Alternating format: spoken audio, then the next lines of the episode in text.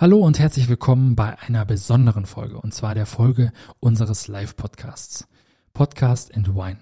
Gemeinsam mit drei Gesprächspartnern haben wir uns über die Zukunft der Ausbildung unterhalten. Neben dem Status quo, den wir gemeinsam ermittelt und beschrieben haben, haben wir uns natürlich über die Zukunft unterhalten.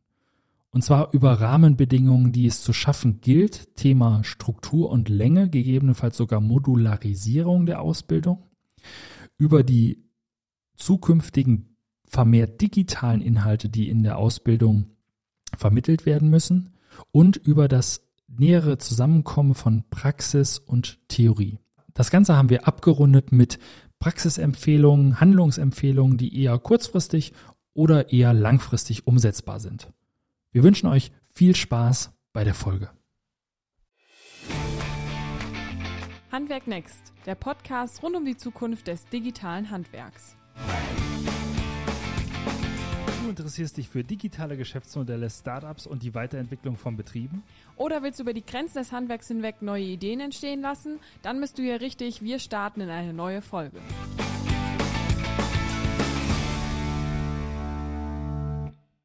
Ja, jetzt geht's los. Ähm, sie haben sie eben schon gesehen. Wir haben drei Gesprächspartner eingeladen. Und ich möchte Ladies First sagen, eine Dame aus der Region, äh, Friederike Becker, Lehrerin an der Edertalschule ähm, in den Fächern Deutsch, Englisch, Arbeitslehre und IT. Aber ganz wichtig für den Talk heute, sie ist auch praxisnah unterwegs. Und zwar ähm, organisiert sie den Schulgarten, das Schulgartenprojekt und ist dafür zu haben, aber das werden wir alle noch hören, diese Kombination aus Theorie und Praxis zu vereinen und das äh, tatsächlich schon in der Schule. Herzlich willkommen, liebe Friederike.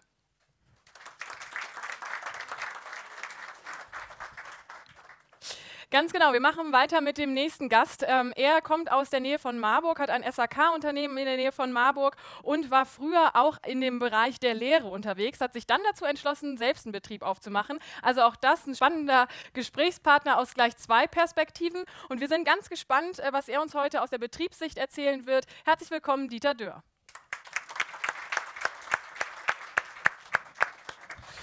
Und zuletzt, Sie haben es eben schon gehört, derjenige, der beteiligt ist an dem Netzwerk Q4.0. Ich möchte begrüßen Bastian Dietzel.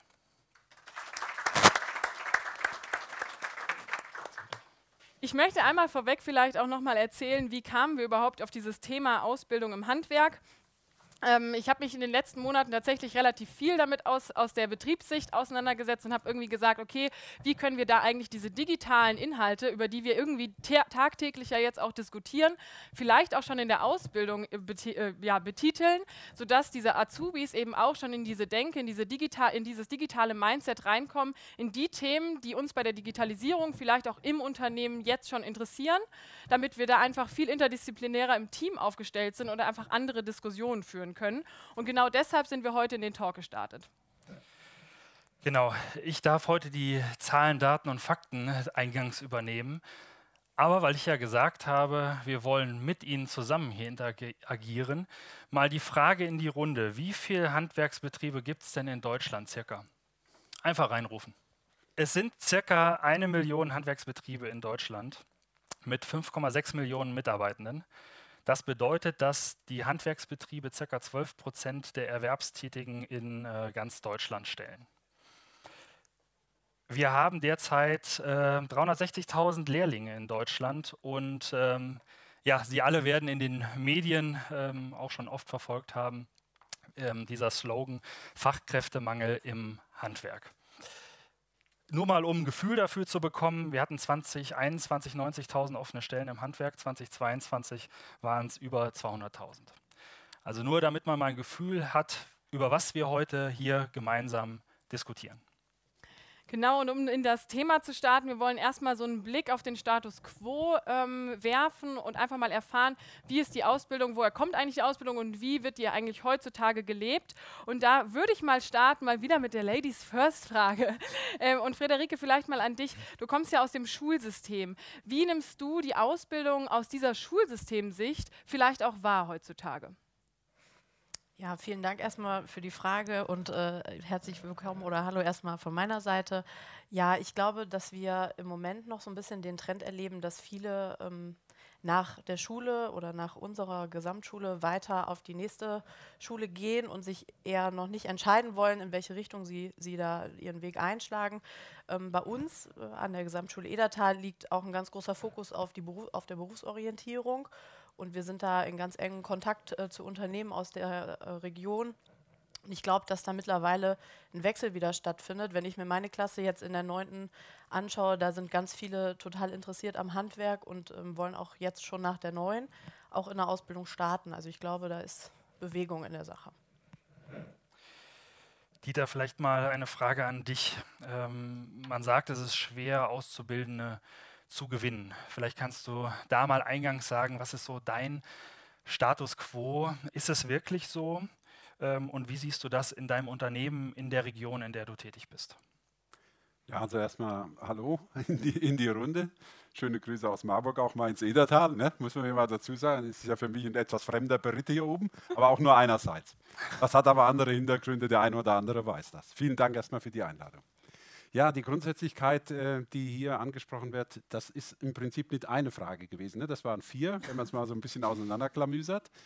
Ähm, von der Sache her denke ich mal, wir haben nicht das Problem, Auszubildende oder junge Menschen zu begeistern. Fangen wir mal das besser so an, äh, um aus dieser Begeisterung Interessen, Tiefe zu entwickeln, die dazu führt, dass sich junge Menschen, die einen deutlich anderen und ich sage in der Breite höheren Anspruch haben, als wir den vor ich sag mal, noch 10, 12 Jahren hatten, deutlich. Ähm, wir müssen, wir müssen, nicht sollten, wir müssen einfach für uns selbst verstehen, wie sprechen wir junge Menschen an. Die Aussage von Friederike war sehr gut, sehr früh auf die breite gesellschaftliche Fragestellung, die auch junge Menschen bewegt, einzugehen und sie dort schon zu versuchen, zu, zumindest so ein bisschen zu gewinnen. Überzeugen werden wir sie noch nicht, das stellt man immer wieder fest, weil junge Menschen lassen sich nicht mehr so ganz einfach überzeugen, äh, weil sie genau auf dem Weg sind, auf dem wir sie gerne später haben möchten, nämlich mit einer leistungsbereiten Intelligenz in das Leben einzutreten nach der schulischen Ausbildung. Ein ganz wichtiger Aspekt, denn wir müssen uns erstmal hinterfragen. Wir müssen uns fragen, mit welcher Ansprache spreche ich den jungen Menschen an. Das ist der erste Punkt. Da werden wir sicherlich nachher nochmal kurz zwei Sätze drüber verlieren können. Wenn ich das für mich verstanden habe, dann ist das eine, eine Mammutaufgabe für einen Betrieb. Nämlich, er muss sich intern, nämlich hinter den verschlossenen Türen erstmal hinterfragen, kann ich das überhaupt darstellen? Will ich das darstellen? Will ich das alles auch selbst darstellen? Selbst heißt, ich als Mensch, ich, der eine Verantwortung nachher an den jungen Menschen auch hat, nämlich eine Prägung, die ihn auf bestimmte Dinge des Lebens positiv vorbereitet. Nicht nur begleitet oder irgendwo ein bisschen, ich sage mal, des Weges hilft. Gut, wie spreche ich an? Die Ansprache kann nur gehen, indem man selber innovativ unterwegs ist. Gedanken entwickelt, die dahin gehen, wo die Zeit hingeht. Nämlich, ich sage mal, möglichst die Bälle früh aufzunehmen. Wir stecken jetzt, und ich werde das Thema Energie, in dem wir uns jetzt momentan austoben, in unterschiedlichster Art und Weise, das will ich jetzt gar nicht nennen.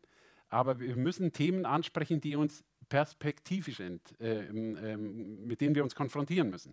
Wenn wir das wahrnehmen, können wir auch in das Thema Ansprache junger Menschen kommen. Das wäre für mich ein Ansatz, also jetzt kann ich sagen, so praktizieren wir es. Ob das jetzt das Allheilmittel ist, glaube ich nicht unbedingt, aber es ist ein wesentlicher Voraussatz dazu. Eine Sache habe ich mich sehr wiedergefunden. Ich bin ja quasi auch die Generation, über die du sprichst. Die Anforderungen äh, sind einfach höher, das merke ich auch. Also auch meine Anforderungen sind ja höher an die Ausbildung.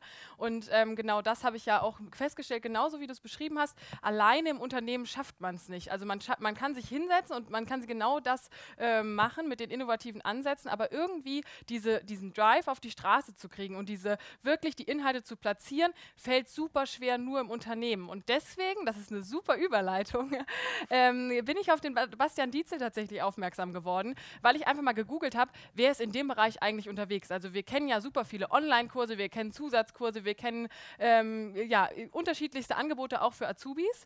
Ähm, und ich fand deinen Punkt interessant, denn dieses Netzwerk kümmert sich darum, solche 4.0-Kurse nicht für Azubis, sondern für die Ausbilder und für die Lehrkräfte anzubieten, um dort auch so ein digitales Mindset zu entwickeln, um das wiederum im Unternehmen auch zu leben oder auch in der Schule zu leben. Und da habe ich gesagt, genau so eine Unterstützung fehlt uns irgendwie. Jetzt habe ich es ja nur umrissen. Vielleicht kannst du noch mal kurz darauf eingehen, in welchem Komplex bewegt ihr euch und wie geht ihr da tatsächlich vor? Ja, dann auch nochmal von mir ein Hallo in die Runde, dann mache ich die äh, Begrüßung noch komplett. Ähm, bei uns haben wir halt wirklich gesagt, wir brauchen nicht mehr auf die Azubis gucken. Du hast gerade gesagt, wir haben da sehr viele Angebote für und die sind natürlich auch schon in einem gewissen Rahmen bereit, natürlich dann auch rauszugehen, ins Arbeitsleben vielleicht auch zu starten. Und wir haben halt gesagt, wir machen nicht den gleichen Fehler, der vielleicht mit dem Digitalpakt im Schulsystem gemacht wurde, wo man sagt, ja, jetzt packt mal die ganzen iPads äh, bei euch in die Räume und dann läuft das schon mit der digitalen Bildung, sondern man muss natürlich die Fachkräfte auch erstmal ein Stück weit abholen, die Lehrkräfte und das Ausbildungspersonal. Und unser Motto ist da auch so ein bisschen, wir machen Ausbilderinnen und Ausbilder fit für den digitalen Wandel. Jetzt kann man sich darüber streiten, ob wir die noch für den digitalen Wandel fit machen, da sind wir ja mittendrin, aber ähm, vielleicht begleiten wir sie ja da einfach ganz gut. Und uns geht es in dem Falle tatsächlich nie darum, und das ist auch mein persönlicher medienpädagogischer Anspruch, wenn man das so möchte, digital irgendjemanden zu überzeugen oder zu missionieren und äh, zu sagen, alles, was du die letzten 20, 30 Jahre gemacht hast, ist jetzt unrelevant, mach das bitte jetzt neu und digital. Das vielleicht in, in Stücken natürlich auch, wie äh, Dieter das gesagt hat, innovativ zu sein, sich nach vorn zu bewegen, in die Zukunft zu schauen, das kommt da natürlich alles wieder. Aber letztendlich wollen wir ja Hilfestellungen bieten und Wege aufzeigen, wie man durch Digitalisierung vielleicht auch attraktiver wirken kann, wie man aber auch vielleicht Arbeitsprozesse, die sich schwierig gestalten, ne, die immer wiederkehrend sind vielleicht auch, die man gut digitalisieren kann, sich dadurch auch zu erleichtern. Ne. Also nicht immer den Digitalstempel draufdrücken, bloß damit er drauf ist. Bevor wir tiefer in das Thema Zukunft einsteigen, Dieter, möchte ich nochmal mit dir kurz äh, eruieren, äh, was die Ausbildung überhaupt im Moment äh, innehat. Also es sind, glaube ich, drei bis vier Jahre. Äh, wenn, wenn ich da richtig informiert bin, kannst du mich aber gerne gleich äh, korrigieren. Ähm, mir wäre wichtig, dass vor allen Dingen alle hier im Raum, äh, ein paar Fachleute haben wir ja auf jeden Fall dabei, aber dass alle zumindest den Rahmen mal ähm, abgesteckt genau. bekommen. Ja, mache ich gerne. Also drei bis vier Jahre trifft schon sehr genau, es sind 3,5, wenn man so genau nimmt ähm, zumindest in der realen oder in der, in der normalen Ausbildungszeitdauer im Bereich Anlagenmechaniker SAK. Ähm, und da treffen wir im Prinzip genau schon den Nagel auf den Kopf aus meiner Sicht.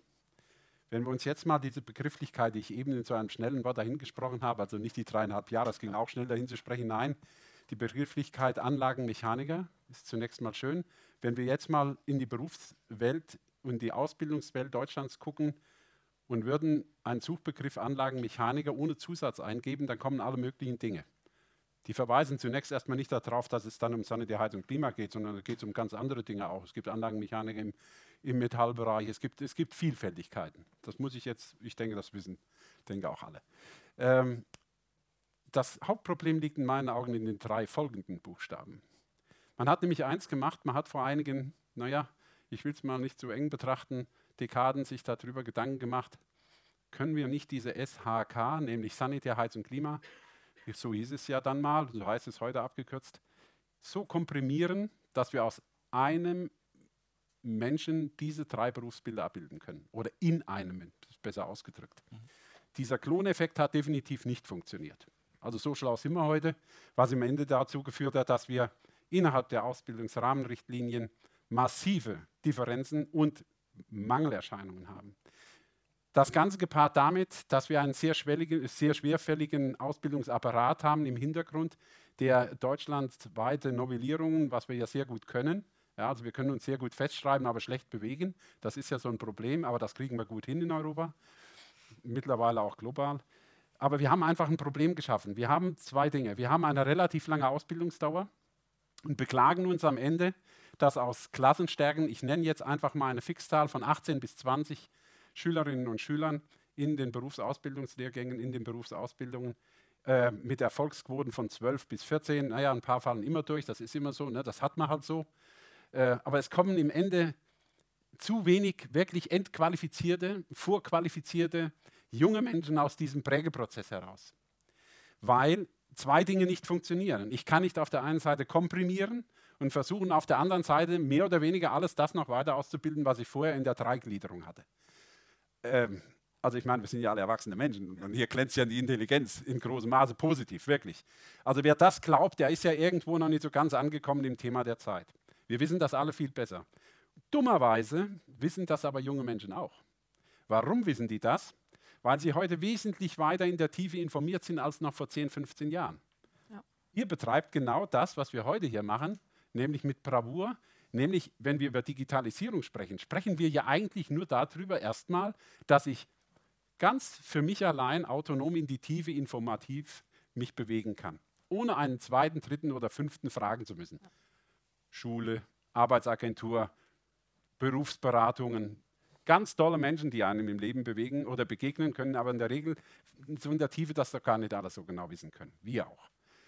Das heißt, wir müssen uns auch mal ernsthaft fragen, wollen wir das so weitermachen? Dann kommt das Thema Fachkräftemangel, was ja ein schlussfolgerndes Element aus dem anderen ist. Wenn wir nicht genug in, in Quantum nachbilden, wird uns irgendwann demografisch eine Keule treffen.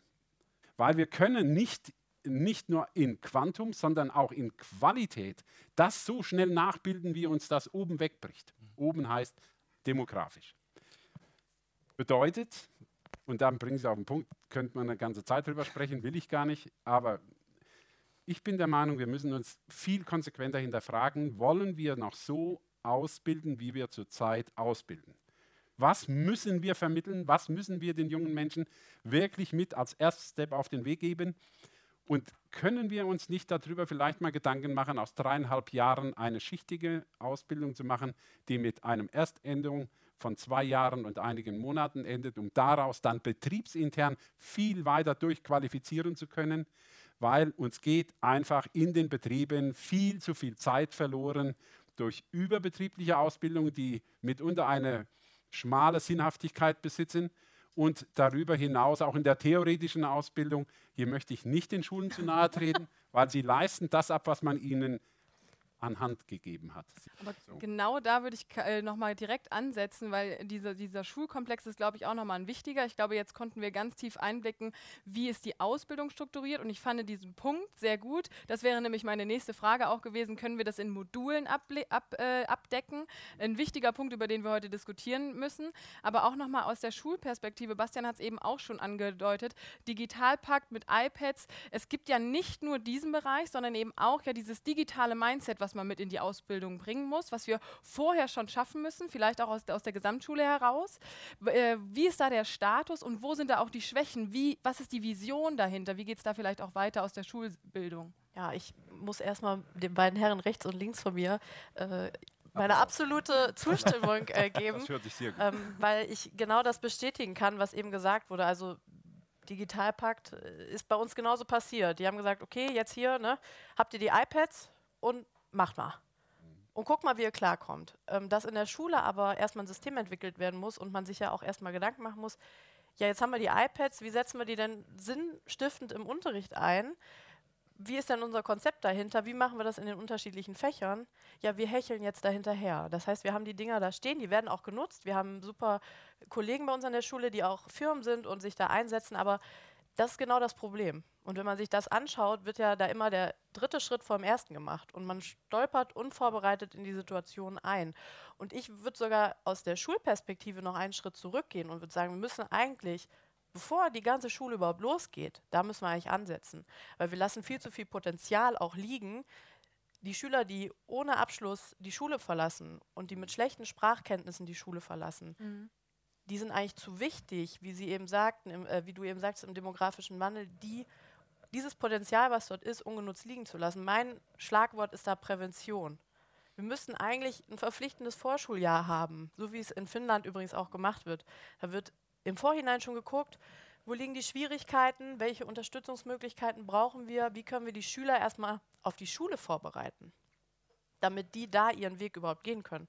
Und dann brauchen wir kleinere Klassen, wir brauchen mehr Ressource an Lehrkräften in der Schule und wir müssen vor allen Dingen Zeit haben in der Schule, uns damit zu beschäftigen, wie wir die, die Unterrichtssituation an sich reformieren wollen. Ich denke nämlich, die Zeit von ich habe morgens zwei Stunden Deutsch, ich habe danach zwei Stunden Englisch und vielleicht nochmal Mathe und Physik und, äh, weiß ich nicht, Arbeitslehre. Ich glaube, das ist vorbei. Meine Vision von Schule ist eigentlich, dass wir interdisziplinär, fächerübergreifend viel enger zusammenarbeiten. Und ich glaube, das kann man auf die Ausbildung eigentlich vielleicht auch übertragen und da nicht mehr uns die einzelnen Parts angucken, sondern ein bisschen vernetzter denken auch in dem Bereich. Kann ich? Ja, absolut. Weil das packt wieder so zwei ganz sensible Themen an.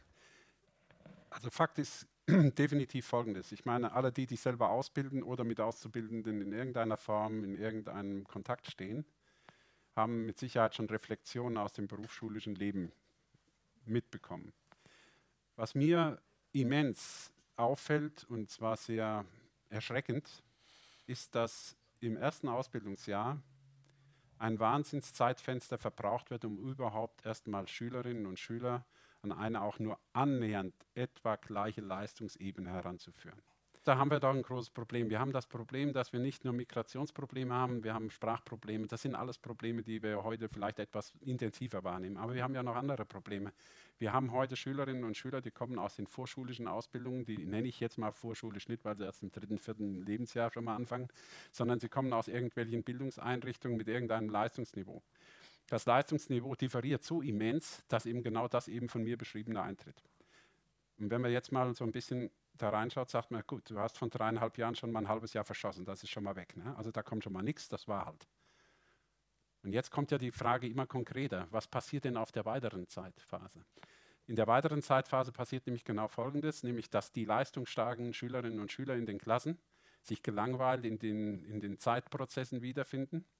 Andere äh, melden geistig ab, weil sie irgendwo den Zug komplett verpasst haben und äh, schlängeln und hängeln sich so irgendwie durch dieses Themengebiet durch. Und irgendwann kommt der, das ist halt nun mal das Zeitfenster, der Tag X, und dann, ne, dann sind alle hoch erschrocken, dass auf einmal so Unglück eintritt.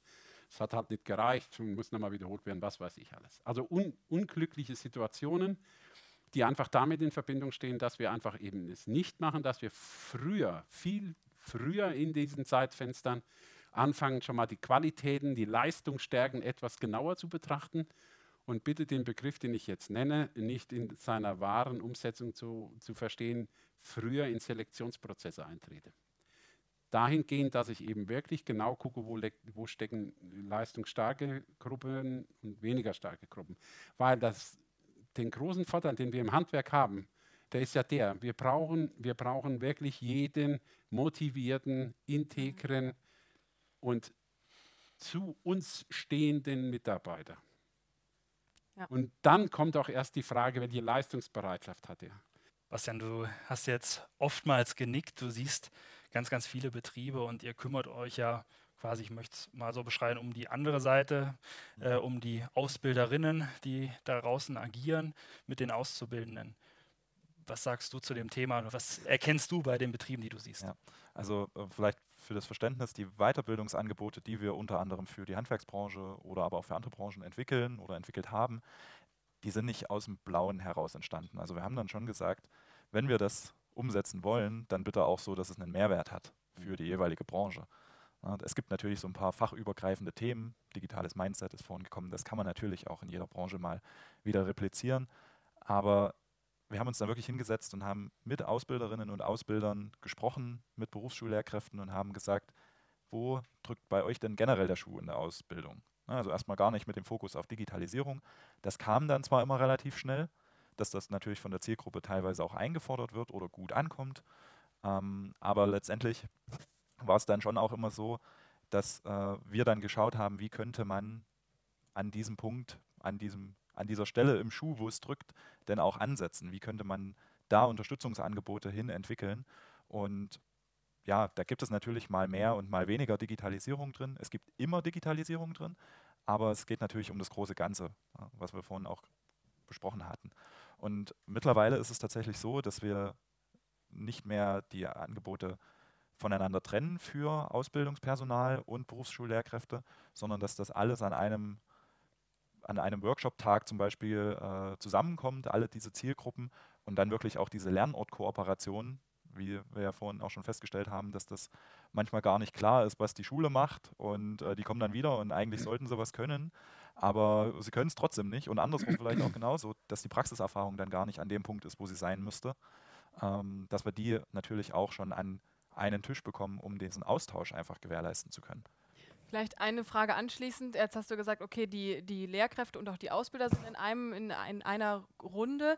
Meine Vision ist auch so, also diese ganzen digitalen Inhalte, die gehen ja über das gesamte Handwerk hinweg, egal welche Branche du tätig ja. bist. Und ähm, das, das müssen wir überall schaffen, jetzt nicht nur im SAK, sondern auch in allen anderen. Und macht es nicht Sinn, das auch gemeinsam zu machen, weil man in diesem interdisziplinären Team vielleicht auch wieder neue Ansätze hat? Was sagst du dazu? Auf jeden Fall. Also nicht nur interdisziplinär, sondern auch überregional. Ja. Wir sind ja ein bundesweites Netzwerk und natürlich, sage ich mal, macht jedes Bundesland erstmal sein Süppchen für sich und versucht in, im eigenen Dunstkreis äh, die, die Betriebe da auch gut abzuholen und weiterzubilden. Aber letztendlich haben wir schon immer eigentlich überregionale TeilnehmerInnen in unseren Workshops, in unseren äh, Gruppenveranstaltungen sitzen. Und das ist wieder ein Vorteil, wo ich dann sage, na klar, wenn ein Ausbilder in Bayern gemerkt hat, ich habe eine Unterrichtsmethode für mich gefunden, einen Weg, wie ich meine Azubis gut abholen kann, warum soll er das nicht den anderen Ausbildern aus der ganzen äh, Bundesrepublik dann auch erzählen ne, und voneinander lernen zu können? Weil wir müssen nicht in jedem Bundesland den Fehler einmal machen, bis man am Ende merkt, oh, das hättest du mir vor zwei Jahren erzählen können, dann wären wir jetzt schon viel weiter. Und vielleicht noch eine Ergänzung dazu, was mir auch aufgefallen ist und was ich auch tatsächlich sehr interessant finde, wenn man sich so Deutschland anschaut und mal in unterschiedlichen Städten unterwegs ist im Handwerk, sage ich jetzt mal so, wie unterschiedlich die Regionen auch aufgebaut sind, finde ich super erschreckend. Also wenn man jetzt, ich äh, beringe wie immer das Beispiel Koblenz, wenn man jetzt nach Koblenz fährt und im Handwerk unterwegs ist, ist das wahnsinnig, was da passiert, wie viel Digitalisierung, KI und Co. da eigentlich herrscht ähm, und wie in anderen Regionen vielleicht das gar nicht, also noch gar nicht gelebt wird. Ne? Und äh, genau an, da auch anzusetzen und auch an diesem Punkt voneinander zu lernen, finde ich auch wichtig. Ja, es ist sehr interessant. Ähm, insofern interessant, weil es genau auch ein ganz wesentliches Kernthema trifft. Jetzt mal so die Frage in die Runde. Ausbildungsbetriebe, Schulen, überbetriebliche Ausbildungsstätten als verpflichtender Lehrinhalt der Ausbildung. Wie oft sitzen denn diese Verantwortungsträger wirklich pro Jahr mal zusammen und tauschen sich aus? Also nicht darüber, die Auszubildende aus deinem Betrieb, der taucht wieder nichts. Äh, das ist eine Erkenntnis, die ist aber nicht schön. Also für keinen. Also das wäre auch zu wenig. Nein, es geht viel mehr darum, genau das mal aufzunehmen, reflektieren miteinander. Und dann kommen wir nämlich ganz schnell an einen Punkt, wo wir uns die Frage, und da waren wir am Anfang schon mal, schau doch mal in dein eigenes Tun. Und wenn wir es nicht schaffen, innerhalb der Ausbildungsbetriebe, zumindest mal in dem Bereich eines Innungsverbundes, eines überregionalen Landesverbundes oder in dem Falle vielleicht auch der Handwerkskammer Kassel, in dessen Verbund, mal die Wertigkeit, den Anspruch und den Status mal zu sehen und ehrlich abzugleichen. Dann werden wir keine Attraktivität nach außen bringen. Wir werden immer in der Kritik leben nämlich nach außen, nicht nach innen, da wo sie hingehört, und werden somit Jahr für Jahr Potenzial verbrennen. Friederike, du hast das eben gesagt, die normalen schulischen Laufbahnen von mir aus 9. Klasse oder auch 10. Klasse. Und dann kommt so die Frage, ja, ach, ich mache erst mal Schule. Ich will mal sagen, der Vorwurf geht nicht an die jungen Leute, der geht nicht an die Jugendlichen, der geht an uns. Die Aussage, ich mache erst mal Schule, ist ein Hilfeschrei. Das ist Fakt. Das ist nämlich der Ruf in die Tiefe des Raumes ohne Widerhall. Nämlich, ich weiß ja gar nicht. Und ich habe, und jetzt bringe ich auch einen Begriff, und den meine ich sogar ernst, ich habe Angst vor dem, was mich erwartet.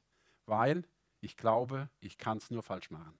Und da sind wir gefordert, Sicherheiten zu reflektieren und Wahrnehmung zu reflektieren. Ohne Wahrnehmung, Wertschätzung des jungen Menschen und seine Sprache verstehen, werden wir ihn nirgends abholen können, außer die lungern nur darum. Das ist ein toller Satz. passt auch so schön in die Zeit, weil es gibt viele Menschen, die, die begleiten diese Sätze so wunderbar. Die lösen aber keine Probleme, die schaffen nur welche. Aber wir sind anders gefordert, weil wir haben doch Perspektiven mit unseren Betrieben. Wir, wir haben doch unsere Betriebe nicht, weil wir sagen, naja, jetzt machst du noch zwei Jahre und dann hast du es ja geschafft. Also wir haben auch solche äh, Arbeitsgruppen, die so leben, aber die sind nicht bei uns, die sind woanders vielleicht äh, untergebracht.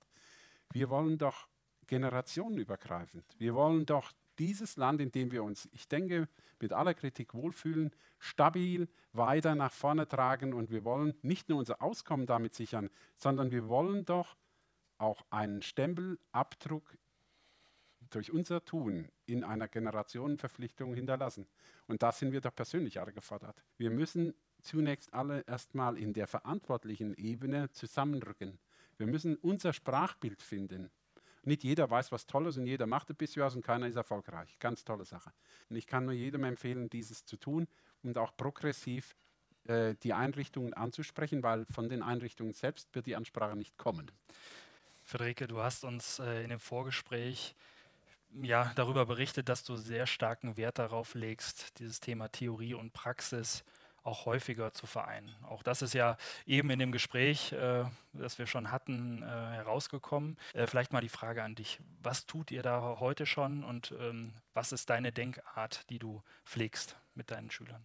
Ja, also wie gesagt, ich probiere schon in dem System Schule, das ja immer ein bisschen behäbig ist und äh, bis da Innovation oder neue Denkansätze mal irgendwie dahin kommen, dass man das Gefühl hat, es kommt was in Wallung. Mhm. Ja, da braucht man einen langen Atem, aber ähm, man kann ja als Lehrer selbst entscheiden, wie man den Unterricht gestaltet. Und da versuche ich schon, ich habe den Vorteil, dass ich auch ein praktisches Fach habe mit Arbeitslehre, dass man die Verzahnung schafft. Zum Beispiel, mein Lieblingsbeispiel, ich habe ähm, im Deutschunterricht das Thema Vorgangsbeschreibung und wir probieren es dann in der Küche, in Arbeitslehre danach aus. Funktioniert das, was wir aufgeschrieben haben? Reflektieren uns. Ähm, was müssen wir vielleicht nochmal ändern? Wo hakt es vielleicht? Ich glaube, dass das ganz wichtig ist für die Schüler, um zu erkennen, wo ist denn der tiefere Sinn auch hinter den Dingen, die ich hier in der Schule vielleicht lerne? Wofür brauche ich die in meinem späteren Leben? Das ist ja immer so eine große Frage. Ne? Und ich glaube, dass wir da noch einen weiten Weg vor uns haben, um diese Themen, die wir dort im Unterricht in verschiedenen Lehrplänen festgeschrieben haben, nicht mehr so einzeln zu betrachten, sondern das Ganze ein bisschen mehr auch an die Lebensrealität der Kinder heutzutage anzupassen. Ne? Ob das jetzt digital ist, aber auch diese ganze Vernetzung auch mit Betrieben und dass man ein bisschen mehr die praktischen Aspekte auch in die Schule bringt. Ne? Das ist bei uns Praktika ein Riesenthema. Und äh, ich glaube, da desto mehr Kontakt auch dort geknüpft wird, desto mehr geht diese Angst auch verloren. Also ich habe das jetzt schon häufiger erlebt, dann sind die so ins Praktikum und haben gesagt, oh, ich weiß gar nicht so genau, was kommt da auf mich zu und hoffentlich verstehe ich mich mit denen, die da sind und schaffe das auch, was von mir erwartet wird. Und aber ganz viele kommen wieder und sagen, Frau Becker, ich glaube, ich könnte mir das vorstellen. Also jetzt habe ich zum Beispiel einen Schüler, der ähm, hat genau SHK, habe ich eben gelernt, ähm, sich angeschaut im Praktikum und sagt, ja, ich glaube, das will ich machen. Der macht jetzt noch die 10. Klasse und sagt danach, mache ich das. Und ich glaube, das ist ein ganz wichtiger Punkt, nämlich auch die Schulen und die Ausbildungsbetriebe, nämlich viel enger, egal ob das jetzt eine Berufsschule ist oder wir als Gesamtschule oder Realschule, viel enger zu vernetzen. Denn ich glaube, nur durch den persönlichen Kontakt bekommt man auch einen ganz anderen Drive und nochmal ähm, ein ganz anderes Verständnis füreinander auch. Genau. Ja, absolut. Also das Thema ist äh, absolut auf dem Punkt, definitiv.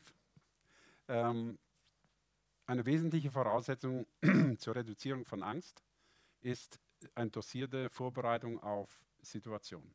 Das haben wir auch im Erwachsenenleben genauso, heute noch.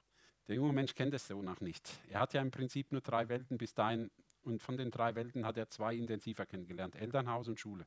Das heißt, diese andere Welt, die kennt er ja nur schemenhaft aus diversen Abhandlungen in unterschiedlichen Medienträgern. So. Aber in diese dritte Welt wollen wir ihn ja hineintransportieren, müssen wir ja auch. Und er möchte es ja auch. Ein sehr guter Zugang ist das Praktikum.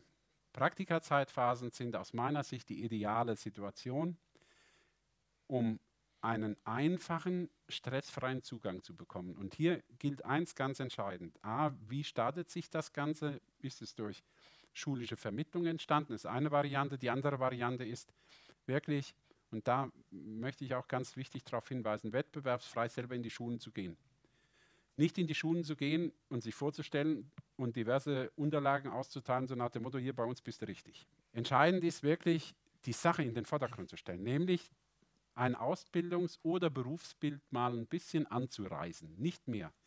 Und dann die Möglichkeit zu geben, über ein oder zwei Wochen und gar nicht so lange Zeitphasen, ähm, mal reinschnuppern und belohnen für das. Belohnen dafür, jeden Morgen pünktlich wach mit gebundenen Schuhen dazustehen. Hört sich blöd an, aber ja. alle, die jetzt lächeln, wissen, was ich damit sagen will. Ähm, aber vielleicht ganz kurz eine Frage dazu, ja. ähm, weil ich glaube, also gerade Praktika, das ist ein absolut fairer Punkt, äh, müssten wir intensiver angehen. Jetzt gucken wir ja noch mal so ein bisschen in Richtung Zukunftsvision und ich frage mich in meiner Generation, gut, wir können jetzt Praktika machen, noch mehr, äh, stehe ich absolut dahinter und wir können uns auch mehr in den Schulen vorstellen. Aber äh, meine Frage vielleicht auch noch mal in Richtung Frederike, ist es nicht mehr dieses, ähm, ich, wir gehen vielleicht in AGs rein, in solche Art, wir übernehmen vielleicht vielleicht auch mal eine Stunde, lass uns das doch so näher zusammenwachsen lassen ähm, und die Leute das ausprobieren. Geht es in so eine Richtung oder was ist da vielleicht auch die Vision? Ich, ich glaube, da darf es keine Denkverbote geben. Ne? Die Frage ist immer, wie organisiert man das? Weil wir haben es ja eben gehört, die Handwerksbetriebe, die meisten, die sind ja voll bis oben hin. Ich merke es jetzt, ich baue selber gerade ein Haus. Da muss man dann schon geduldig sein und sagen, gut, äh, ich habe Zeit, komm, wenn du dann soweit bist. Aber warum denn nicht? Also bei uns zum Beispiel im Schulgarten, wir haben einen Garderbauer um die Ecke. Klar, könnte man da sagen, wenn wir dies oder jenes Spezialprojekt machen, vielleicht kann man so mal denken, dass man eine, für eine gewisse Zeit das organisiert. Ich kann mir das auf jeden Fall gut vorstellen. Und vielleicht gleich ansetzen daran, die Themen, die du behandelst, Bastian, in deinem, in deinem Netzwerk vielleicht auch, meinst du genau das auch ansetzen zu müssen in der Ausbildung, also bei den Azubis selbst? Also ich finde das, ich stimme euch da total zu, was jetzt gerade äh, auch berichtet wurde aus, aus der Realität. Ich weiß nicht, wann uns da so ein bisschen das Gefühl für abhanden gekommen ist, dass wir davon ausgehen, ein junger Mensch kommt aus einem behüteten Umfeld und setzt sich dann nach äh, zehn Jahren plötzlich aufs Fahrrad und kann das fahren. Ja? Also auch diese Anekdote oder diese, diese Metapher da mit reinzunehmen. Als ich Fahrradfahren gelernt habe, hatte ich Stützräder dran, ich hatte Ellenbogenschoner, ich hatte Knieschoner, ich hatte einen Helm auf und äh, eine Mama, die neben mir hergelaufen ist und geguckt hat, dass ich nicht umfall. Im besten Fall. Ja, ja im besten Fall, genau. Und woher kommt es oder, oder, wann haben wir uns dagegen entschieden, Menschen in ein Arbeitsleben zu entlassen, ohne sie adäquat darauf vorzubereiten? Natürlich weiß ich auch, dass so ein Praktikum äh, immer sehr viel im Betrieb selber auch an Ressourcen kostet und man die vielleicht auch nicht direkt im Anschluss merkt ne, weil dann vielleicht einfach noch ein Schuljahr oder mehr auch übrig ist. Aber man investiert ja perspektivisch auf jeden Fall in die Zukunft, vielleicht für den eigenen Betrieb, mindestens aber für die eigene Branche, weil man was dafür tut, Attraktivität und überhaupt einen Zugang dadurch zu schaffen. Ich möchte gerne mit euch das Thema ansprechen, Dieter, was du eben eingangs in deinem Eingangsplädoyer äh, schon benutzt hast. Und zwar das Wort Kommunikation, mhm. äh, was in der heutigen Zeit, glaube ich, eine ganz besondere Rolle einnimmt. Mhm. Welche Rolle? Kommunikation ist aus meiner Sicht die Basis des Zusammenlebens in dieser heutigen Zeit in der Gesellschaft. Der Mangel an Kommunikation äh, schafft Konfrontation, schafft Ausblühungen, die wir alle negativ betrachten, die wir ablehnen vom Grunde her aber wenn wir uns fragen, wie weit bringen wir uns in die Kommunikation ein, dann müssen wir auch feststellen, dass wir da durchaus noch Luft nach oben haben. Das ist mal die grundsätzliche Sache. Das hat auch nichts mit den Berufsbildern zu den Berufsbildern zu tun. Das hat etwas mit einer gesamtgesellschaftlichen Problematik zu tun. Viele Probleme, die wir heute diskutieren, hätten wir nicht, wenn wir mehr miteinander reden würden und mehr Fairness leben würden. Weil eins steht fest, alle, die selbst im, im selbstständigen Dasein sich bewegen, das heißt Unternehmen Betriebe, Unternehmen leiten, in der Vollverantwortung stehen und damit ihre Existenzen abbilden. Alle die, die erfolgreich sind, haben einen Begriff nicht mehr negativ behaftet, der heißt Wettbewerb. Wettbewerb ist das Beste und Förderlichste, was dir als Unternehmer geschehen kann, weil er regt zum Denken an. Das ist schon mal viel wert und macht nicht monoton. Das ist das eine. Das andere ist, um in dieser Zeit die Attraktivität weiter voranzutreiben, ist die Aufnahme des Gesprächs. Und jetzt sind wir wieder an dem Punkt, letztlich, aber wir kommen dummerweise immer wieder an den Punkt, dass wir die Kommunikation in eine Sprache hineinbringen müssen, die für alle, die wir in dem Sprachbild erreichen wollen, auch verstanden wird. Und wenn wir dieses Sprachbild finden, dann finden wir es nur dann, wenn wir bereit sind, diese Sprache selber zu sprechen. Bedeutet, wenn ich irgendwann vergesse, dass ich auch, wie bei mir mit um die 63, vergessen habe, mit Menschen zu sprechen, die 22 sind und deren Ausdrucksweise in der sinnhaften Findung von Problemstellen und deren Lösungsansätze. Wenn ich dieses Sprachbild nicht verstehe in der Ausformung, dann werde ich ein Problem der Kommunikation haben, weil ich verstehe nicht den Lösungsansatz. Ich sehe ihn aus meinem Blick und sage, was der mir da erzählt, ihr liebe Leute, das wird sein Leben nichts. Ja, das ist zu einfach und so geht es eben nicht. Und dann ist es wieder das Thema, wo hole ich wen ab? Kommunikation ist aufeinander zugehen, Kommunikation ist sich offen, mit offenen Augen anzuschauen und offen miteinander zu kommunizieren. Und das Ganze, und jetzt sehen wir mir das mal nach, alle IT-Verliebten, ohne irgendwelche Hardware in Händen zu haben, sondern nur das, was uns der liebe Gott geschenkt hat, nämlich Blick, Wahrnehmung und Sprache. Das sind die elementaren Inhalte. Und danach kann ich mir neben einem iPad, einer Wasserpumpenzange oder einer schönen Bohrmaschine immer noch was holen, um eine Aufgabe zu lösen. Aber vorher muss was anderes passieren vielleicht nochmal da auch ansetzen und direkt ins Doing kommen auch. Also ich glaube, es waren jetzt zwei wertvolle Punkte auch dabei, wie man es umsetzen kann, aber auch aus deiner Perspektive vielleicht, Friederike, du bist ja tagtäglich damit konfrontiert. Also hier sitzen ja auch viele Unternehmen, die, die da vielleicht nicht so im Doing sind. Was gibst du vielleicht auch da für einen Tipp mit?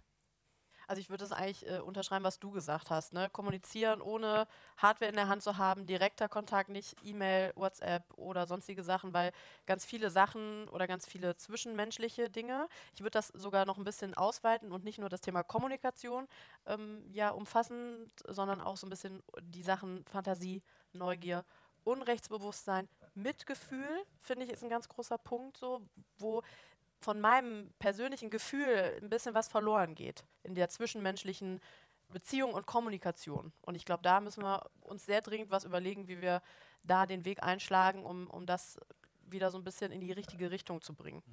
Bastian, ihr habt beide Seiten äh, erschaffen quasi. Das, das iPad, was bespielt wird, aber auch äh, das Thema vor Ort. Ist das der Grund, warum ihr, also dieser Kommunikationspunkt, dieses Sehen, das Optische, das Visuelle, warum ihr beide Seiten geschaffen habt, um die Ausbilder, die die zukünftigen ähm, ja, Fachkräfte ausbilden, äh, zu schulen? Ja, also ich sage es mal so, ich habe es ja vorhin schon mal anklingen lassen, ähm, es geht nicht darum, jetzt hier Haufen Tools und Methoden digitaler Natur reinzupumpen, bis das Fass äh, gänzlich den Geist aufgibt, ähm, sondern wirklich erstmal so diese Grundlage zu schaffen, sich vielleicht auch in den Generationen aufeinander zuzubewegen. Mhm. Ich habe ganz oft den Satz gehört, nee, die gucken auch schon ohne euch und ohne diese Weiterbildungen genug auf ihr, ihr Smartphone, das muss ich dadurch nicht selber noch unterstützen. Aber das ist ja wieder dieses Verwehren äh, Entwicklungen gegenüber, denen man sich vielleicht auch nicht verwehren sollte oder nicht verwehren kann. Ne? Weil letztendlich ist natürlich die Gruppe der Azubis letztendlich die, die die Zukunft auch gestalten werden und die per se die Zukunft sind, ne, die, die nachkommen. Also warum tue ich denn nicht dann etwas auch dafür, letztendlich alle an einen Tisch zu bringen und zu sagen, wo liegen eure Bedürfnisse, wo liegen meine Bedürfnisse, wie können wir uns irgendwie in der Mitte treffen. Und natürlich ist das ein unbequemer und ein schmerzhafter Prozess, ne, wo jeder auf seine äh, eigenen äh, Vorlieben oder Methoden oder was auch immer ein Stück weit verzichten muss. Aber letztendlich kommt man dann wenigstens auf diesen einen Sprech, den man dann gemeinsam auch hat. Und das ist äh, natürlich auch eine Fehlinterpretation von Digitalisierung der Ausbildung oder Ausbildung 4.0 oder wie man es auch ne, äh, nennen möchte, dass man wirklich nur davon ausgeht, man legt jetzt ein iPad da auf die Werkbank und äh, schon haben wir die digitale Bildung. Und das machen die schon, weil das sind ja dann die Digital ja, genau. Natives, ne, wo man sich natürlich auch wieder ein bisschen kritisch mit auseinandersetzen muss, davon auszugehen, wenn ein äh, junger Mensch mit so einem Smartphone aufwächst, dass er sofort weiß, was hinter, dieser, hinter diesem Klick auf den Browser alles passiert. Ne? Also da hat man wieder diesen Medienkompetenzbegriff, der da sich äh, beinhaltet mit Medienkunde oder ja. die Mediennutzung, die man da natürlich äh, in allererster Linie findet, aber vielleicht auch damit kreativ zu werden oder zu wissen, wie man dieses Handwerkszeug, Smartphone oder Digitalisierung benutzen kann, um was für das eigene Unternehmen zu tun, um was zu erschaffen und dann auch mehr in diesem Projektcharakter dann zu bleiben, wie äh, du das gesagt hast, einfach wirklich die Kompetenzen zusammenzubringen. Ja. Und das Interessante, was du jetzt auch wieder gespiegelt hast, hast du uns im Vorgespräch gesagt. Also nur weil ich ähm, dem Jugendlichen ein iPad gebe, nur weil ich weiß, dass äh, er tagtäglich mit seinem Handy auf Instagram und Co unterwegs ist, scheitert es manchmal schon daran, äh, an der Aufgabe, lad doch bitte mal deine Hausaufgaben über das Portal in dem Bereich hoch, oder? Ja, genau. Und ich würde sogar noch einen Schritt weiter gehen. Das ist ja nicht nur, dass die nach, nachmittags auf Instagram unterwegs sind, sondern sage ich mal, Textverarbeitung oder so, was man dann ja wahrscheinlich äh, im, im, täglichen Leben dann äh, braucht, egal ob man jetzt ins Handwerk geht oder in irgendeine andere Sparte. Ähm, das ist schon, damit haben die nicht alltäglich zu tun. Und das müssen wir uns dann auch immer wieder intensiv erarbeiten. Und ich glaube, auch das kann man aber in den eigenen Unterricht und genauso machen wir es auch integrieren und sagen, wir üben das halt immer wieder und beziehen das immer wieder ein und nehmen das immer wieder mit in die einzelnen Unterrichtssequenzen, damit auch da eine Verstetigung stattfindet und die dann auch da wieder die Selbstsicherheit haben und, und schon mal wissen, ungefähr weiß ich schon mal, wie es funktioniert. Genau. Ne? Ich würde jetzt einmal daran anschließen. Jetzt haben wir ja das, das Gespräch sehr da stark darauf fokussiert, wie können wir mit Unternehmen und Schulen enger zusammenarbeiten. Es gibt ein Thema, ähm, um das jetzt nochmal auszuweiten. Bei Schule und Unternehmen hört es ja nicht auf, sondern wir haben ja ein Konstrukt aus vielen unterschiedlichen Bereichen dabei. Und ich fand es gerade im Vorgespräch bei uns äh, auch sehr interessant. Du hast erzählt, du hast damals auch ein BBZ mit aufgebaut in den Anfängen. Ähm, und ich würde gerne auch mal von dir wissen, auch das mal zu kritisch zu hinterfragen, in welchem Konstrukt bewegen wir uns hier eigentlich? Und wo sind da vielleicht auch die Schwächen? Also nicht bei Schule aufzuhören, sondern wirklich alle in diesem Konstrukt vielleicht auch mal an einen Tisch zu kriegen und, und dieses Konstrukt vielleicht auch zu hinterfragen. Ja, das ist äh, eine sehr gute Frage. Und das Problem, was wir einfach heute äh, häufig finden, ist, dass wir so ein bisschen eine monotone Aus Abbildung des Tuns in überbetrieblichen Ausbildungssituationen feststellen. Ich mache das mal an einem Beispiel fest. Ähm, wenn ich nicht selber als dort leitende pädagogische Kraft einen Anspruch habe, innovativ zu sein oder nur so weit innovativ zu sein, dass es eben reicht, um äh, annähernd an diese Linie heranzukommen, aber möglichst nicht drüber, dann bildet sich das ja wie folgt ab. Ich stelle mir ein Regal vor, in dem habe ich vier Ordner stehen. Erstes Ausbildungsjahr, zweites, drittes, viertes. Und jetzt ist es auch vollkommen egal, ob wir über 2021, 22, 23 oder 24 sprechen. Also wir sprechen aber bitte noch nicht über das Jahr, wo ich nur noch sechs Monate bis zu meiner Verrentung habe, weil das wäre ganz schlecht. Wie läuft es denn ab, Faktum? Also Faktum ist doch häufig, und ich möchte keinem zu nahe treten, um Gottes Willen, aber leider Gottes schreibt die Zeit andere Geschichten. Es wird so gemacht, wie wir es immer gemacht haben. Ordner, erstes Ausbildungsjahr, Lehrgang, Nummer sowieso. Aufschlagen, 14 Teilnehmer, 16. Erstes Jahr, wir müssen mal, wir sind alle da, gut, ja. Alle Handys aus. Wenn das nicht funktioniert, sammle ich die ein. Der kapitalste Fehler, den ich überhaupt machen kann, das ist es gleich, wie wenn ich einem jungen Menschen fast, jetzt bitte nicht wörtlich nehmen, das Herz rausreiße. Ja, dem nehme ich ja jegliche Form der eigenen Selbstständigkeit weg. Das ist das erste Medium, was er hat. Und wenn ich ihm das wegnehme, dann ist er im Prinzip schon am Boden zerschlagen. Der will mit mir definitiv nichts mehr zu tun haben. Das Thema ist schon mal durch. Alle Freundschaften aufgekündigt. Fertig. Also den könnt ihr auch heimschicken, weil da kommt nichts mehr. Ganz anders. Wir müssen genau in diesen überbetrieblichen Ausbildungssituationen einen höheren Anspruch entwickeln. Und zwar aus dem Kern.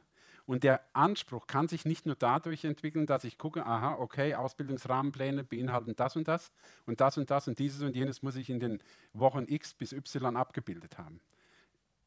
Dann würden wir wieder am Anfang fast ankommen. Nein, das kann es nicht sein.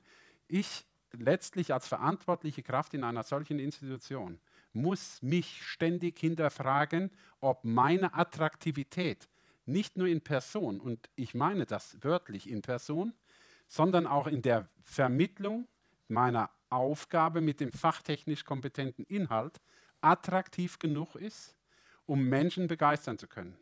Wenn ich jemandem etwas verbieten muss, ist das das Ergebnis der Reflexion dessen, weil ich nicht interessant bin. Damit fängt das ganze Spiel an. Wer das nicht versteht, wird ein Problem haben und er wird immer Konfrontation bekommen, keine Kommunikation mehr. Und aus meiner Sicht ist es offen, mit diesen Themen umzugehen. Sie werden immer das Problem haben, in Gruppen von, ich sage wieder 20, werden Sie fünf bis sieben Teilnehmer haben, die Sie nur ganz schwer therapieren können im Hinblick auf Störfaktoren. Ich sage, ich will die gar nicht therapieren. Die Gruppe soll sich therapieren. Die machen das viel besser. Ich führe die provokativ an einen Punkt heran und verlasse den Raum und komme zehn Minuten später wieder. Ich will bei der Diskussion doch gar nicht dabei sein die sollen doch mit sich anstellen, was sie wollen. Äh, also nicht alles, aber verschiedene Diskussionsebenen. Aber was ich damit sagen will, lass doch diesen Nesteffekt wirken. Der ist doch viel besser, weil wird unter 20 werde ich immer einige führende Köpfe haben, die so viel Aura besitzen, dass sie auf den Rest stark wirkend sind. 20, 5 bis 7 schwach, die schwach aus unterschiedlichen Gründen, vier, die stark in der Aura sind und der Kern dazwischen ist die begeisterungsfähige Menge. Und wenn die gewonnen wird auf die positive Seite, haben die sieben doch ihr Spiel sowieso verloren. Die haben doch gar keinen Bock mehr darauf, da quer zu treiben. Und das ist der Ansatz. Und das muss in diesen Einrichtungen gelebt werden. Schulen können da etwas anders vorgehen, weil sie nochmal einen etwas anderen Zugriff besitzen. Aber die überbetrieblichen Ausbildungen sind ja so ein bisschen in diesem Reibeeffekt zwischen Schule und Betrieb. Und der Hinweis zu sagen, dann soll ich doch dann Betrieb und Ausbildungsleiter wieder abholen, reicht leider nicht als Druckmittel aus. Definitiv.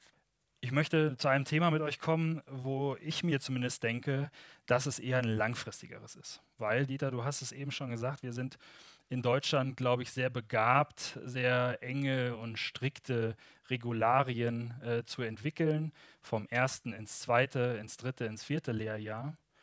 Und du hast aber auch eingangs gesagt, ich glaube, wir brauchen wie so eine Art Grundlagenausbildung wir brauchen eine Zeit, die ich mir da vorstelle. Und dann hat der junge Mensch vielleicht immer noch die Entscheidung, gehe ich links, gehe ich rechts oder nehme ich weiter den Weg geradeaus. Und ich glaube, und das äh, die Frage in die Runde, das ist ein dickes Brett, das genau zu ändern. Also wie bilde ich aus? Oder was sagt ihr dazu? Darf ich nur ganz kurz? ja, weil mich das so bewegt. Ist ja klar. Ähm, nein, es ist deswegen klar, weil es so wichtig ist. Und wir haben ja festgestellt, es gibt ja Menschen, die haben das genau schon erkannt. Und erstaunlicherweise passiert hier bei uns in unserem Berufsbild Folgendes. Wir, wir, wir haben alles irgendwie versucht zu klonen, zu konzentrieren und fragen aber zum Ende irgendwann sehr konkret unsere Auszubildenden, welche Fachrichtung möchtest du denn geprüft bekommen? Mehr Heizung, mehr Sanitär, mehr irgendwie. Die Frage stellen wir ja, aber wir haben ganz konkret in den dreieinhalb Jahren eine so breite Ausbildung gefahren, um am Ende des Tages in diesem Bereich etwas konzentrierter prüfen zu wollen. Jetzt mal ganz unter uns gesagt, ist das nicht leicht schizophren? Mir sage ich nicht. Ich bin jetzt ruhig. Bestimmt. Für mich ist es abstrus. Bastian, wie siehst du das?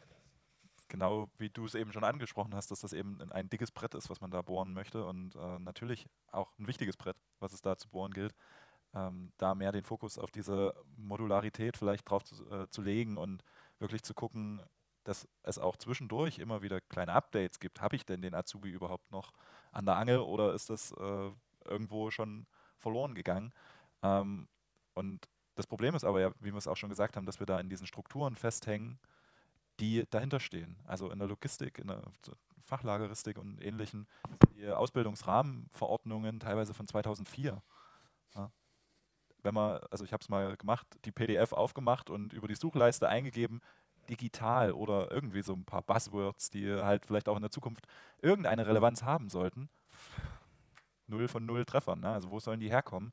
Das war natürlich in dieser Zeit auch noch nicht so relevant. Und wir merken das auch äh, ständig, jedes Jahr bringt Neues mit sich, positiv wie negativ. Und natürlich äh, ist das Thema KI vorhin schon mal gefallen. Das kommt auch immer wieder weiter und verändert und transformiert Berufsbilder. Und da sind jetzt vielleicht einige Handwerksberufe nicht gleich die ersten, die da transformiert werden, aber irgendwann wird es die auch einholen. Und da muss man sich nicht darauf verlassen können, dass eine, eine Rahmenverordnung und wie Dieter das gesagt hat, den Ordner aus dem Schrank holen und sagen, Schema F, was es jetzt schon seit 20 Jahren gibt, das fahren wir jetzt die nächsten 20 Jahre auch noch weiter. Ja, also das Bewusstsein ist da und ich denke, das kommt auch immer mehr in, in die breite Masse, dass sich da was verändern muss, aber letztendlich haben wir diese, dieses Lexikon, nach dem dann gehandelt wird, trotzdem noch und daran wird gemessen und das ist, glaube ich, eine ganz große Herausforderung, die in, in, in den kommenden Jahren dann auch zu bewältigen gilt. Aber genau das wäre ja schön, äh, das will ich nochmal unterstreichen, ähm, das wäre ja schön anzugehen, weil was ich jetzt als Gegenentwicklung merke, vielleicht kann das ein oder andere Unternehmen ja auch zustimmen, aber was ich als Gegenentwicklung merke, ist, dass wenn man äh, auch dieses Brett sieht, so wie wir es jetzt beschrieben haben, dann äh, ist es ein langer Atem und dann sagt vielleicht auch so ein Unternehmen vielleicht früher einfach mal, dann mache ich es jetzt selbst. So, und das ist dann so ein bisschen die Gegenoffensive. das bedeutet aber für den Azubi ja noch mehr Schulzeit und weniger weniger Praxis. Ähm, das Unternehmen ist offen dafür, das äh, zu opfern, diese, diese Praxis weniger, aber dafür eben vielleicht auch neue Inhalte reinzubringen. Und es wäre super schade, wenn wir das nur wegen diesem dicken Brett nicht äh, genau so handhaben würden. Ich würde noch mal einmal gerne, weil wir würden gerne auch in diesem Bereich äh, enden mit, mit wirklich Handlungsempfehlungen, wo wir sagen, okay, das nimmt hier vielleicht auch jeder heute Abend mit für seinen Bereich. Und äh, Frederike, vielleicht für dich, wo sagst du, ähm, das nimmst du vielleicht heute Abend hier aus dem Talk mit oder das würdest du dir auch für die Zukunft als Vision für das Schulsystem wünschen? Ja, mm, also ich glaube, wir brauchen auf jeden Fall mehr, um an das anzuschließen, was ihr beiden eben gesagt habt, mehr Bewegungsfreiheit ähm, in dem, was wir tun. Ich glaube, dass wir hier vieles geregelt haben, vom Hundertste ins Tausendste in, ins Millionste und alles ist ganz genau strukturiert und festgelegt. Und ich glaube, da, um die Innovationskraft, die ja überall vorhanden ist, auch dorthin zu bringen, wo sie, wo sie hin muss, müssen wir, glaube ich, mal ein bisschen davon wegkommen, dass immer alles super strukturiert ist und mal ein bisschen, ja, mhm. Bewegungsfreiheit, um auch mal ein bisschen da wieder neue Perspektiven reinzubringen. Und ich glaube, da ist jeder aufgefordert, auch in der Schule, einfach mal ein bisschen loszulassen und mal von diesen, sage ich mal, Diskussionsrunden auch mal ins Machen zu kommen. Denn wir können das alles immer lang und breit diskutieren, das wird auch bei uns äh, zu Genüge gemacht, aber ich bin immer ein Fan davon, dann auch anzupacken und es auch zu tun. Hm. Bastian, vielleicht an dich. Wo liegt die Vision hinter, äh, für euer Netzwerk? Was nimmst du vielleicht heute Abend auch mit und was wünschst du dir für, für, für diese Art, wie du, wie du lehrst? Also das ähm, Projekt heißt ja nicht ohne Grund Netzwerk. Ne? Also es, wir sind natürlich im Projekt auch selber ein Netzwerk, keine Frage, ähm, aber wir wollen natürlich auch ein Netzwerk schaffen. Und am besten, und das ist vielleicht die Vision, dass dieses Netzwerk auch langfristig stabil steht. Zwischen Schulen, zwischen Unternehmen, zwischen aber auch den Azubis, die kommen. Ja? Und da nicht immer überlegen zu müssen, natürlich immer wieder sich zu reflektieren, aber nicht jedes Mal neu denken zu müssen, wie erreiche ich denn jetzt äh, den Betrieb, wie erreiche ich die Schule, wie erreiche ich die Azubis, wie muss ich die ansprechen, sondern dass einfach schon ein gewisses Netzwerk besteht und das auch mit, also dass immer klar ist, warum das da ist, nämlich um die Zukunft zu gestalten. Mhm. Und dann muss man natürlich ein Stück weit mit dem arbeiten, was die Zukunft mit sich bringt. Und da ist vielleicht Vision Nummer B, ähm, Nummer B, Nummer zwei, äh, einfach sich auch diesen äh, Dingen, die danach kommen, sich grundsätzlich erstmal nicht zu verwehren. Auch wenn das jetzt in erster Linie vielleicht im eigenen Betrieb noch nicht spürbar ist, aber vielleicht dann auch auf gewisse Dinge einzugehen und äh, mal ja, zu träumen, was man damit anfangen kann. Und wie ich es eingangs auch gesagt hatte, es geht nicht darum, alles zu digitalisieren, was schon vorhanden ist, eins zu eins rüberzuschmeißen, sondern man muss natürlich auch Bereiche identifizieren, wo man dann sagt, da hat Digitalisierung nichts drin zu suchen, zum Beispiel in der Praxis. Ja, also wenn äh, der, der, Handwerker dann letztendlich äh, vor den Sanitäranlagen steht, muss der trotzdem noch wissen, welches Teil an welches gehört. Und das kann er vorher in einer VR-Umgebung 598 Mal geprobt haben und äh, in digitalen Explosionszeichnungen rumgewerkelt haben. Er muss es letztendlich im Haushalt beim Kunden oder bei der Kundin dann mit den Händen tun. Ja. ja und das sind vielleicht so diese zwei Visionen, die ich heute mitnehme. Vielleicht, Dieter, für dich auch nochmal interessant für uns zu wissen, wo sagst du, wo ist dein Ziel für deine Ausbildung in deinem Unternehmen? Was kannst du da vielleicht auch teilen? Also es, äh, auf jeden Fall teilen ist offener Blick. Ja. Wertfreiheit in der Betrachtung unterschiedlicher Meinungsbilder. Das sind nämlich diese Netzwerkthematiken, die leben ja davon, dass sie eben offene, freie Kritik, freie Blicke zulassen. Und darüber hinaus weiterhin den Anspruch zu leben, offen mit den jungen Menschen zu sprechen, früh mit ihnen in Kontakt zu treten und früh sich der Aufgabe zu stellen, und jetzt aus dem Blick des Unternehmers oder des Unternehmens, früh Verantwortung übertragen, früh Verantwortung einfordern und früh zeigen, dass man da ist und nicht derjenige ist, der sowieso alles besser kann. Und das finde ich ist ein ganz wichtiger Punkt, wie die jungen Menschen heute, junge Menschen heute, und ich darf aus eigener Erfahrung sprechen, mein Sohn ist mittlerweile auch fest im Unternehmen eingebunden, hat gute Ausbildung, Gott sei Dank im Raum Korbach erfahren dürfen. Das war ein maßgeblicher Punkt dafür. Auch wir haben damals schon für unsere Verhältnisse einen neuen Weg gewählt, der nach wie vor einer hohen Dankbarkeit meinerseits unterliegt, in, in diese Möglichkeiten damals gehen zu können. Aber wir leben genau das. Wir leben eng miteinander. Wir grenzen nur fachkompetent ab, aber wir grenzen nicht persönlich ab. Mhm. Das heißt, wir stehen permanent in der Diskussion, wir suchen Reibungspunkte, ganz wichtig. Und an den Reibungspunkten werden wir alle besser. Ja?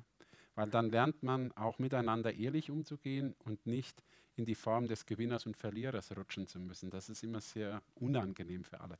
Gut, Schlussplädoyer, wie man so schön sagt. Ende des Tages der Betrachtung. Bleib offen, halte die Augen offen und vergesse nicht, dass der heutige Tag der Tag ist, der als erstes vergeht. Die nächsten Tage kommen und da muss der Blick hingehen. Ja, das ist aus meiner Sicht, ich denke, kein so falscher Blick in die nächsten Jahre, auch was die jungen Leute angeht und die Ausbildungsbegeisterungsfähigkeit angeht. Ich würde noch gerne einmal sagen, was ich heute mitgenommen habe und das äh, spielt darauf ein, äh, auf das Vorgespräch, was wir hatten. Und ich glaube, das ist so ein ganz schöner Schlusssatz. Wenn äh, junge Menschen bei uns ähm, eine Ausbildung anfangen im Betrieb, haben wir die Verantwortung dafür, dass diese Ausbildung, dass wir dahinter stehen und dass diese Ausbildungsinhalte eben auch gut sind. Und mit dem Wissen, dass vielleicht bei der einen oder anderen Sache etwas hakt, so sollte man vielleicht nicht weiterleben, sondern man sollte vielleicht genau da ansetzen und versuchen, ähm, das zu ändern, weil wir eben auch die Verantwortung dafür haben. Vielen Dank fürs Zuhören. Alle Informationen findet ihr selbstverständlich zum Nachlesen auf unserer Homepage handwerk-next.de. Wir freuen uns auf euer Feedback auf unseren Social-Media-Kanälen. Dieser Podcast ist ein Gemeinschaftsprojekt von Network Waldeck Frankenberg und der Feldum GmbH. Wir hören uns beim nächsten Podcast.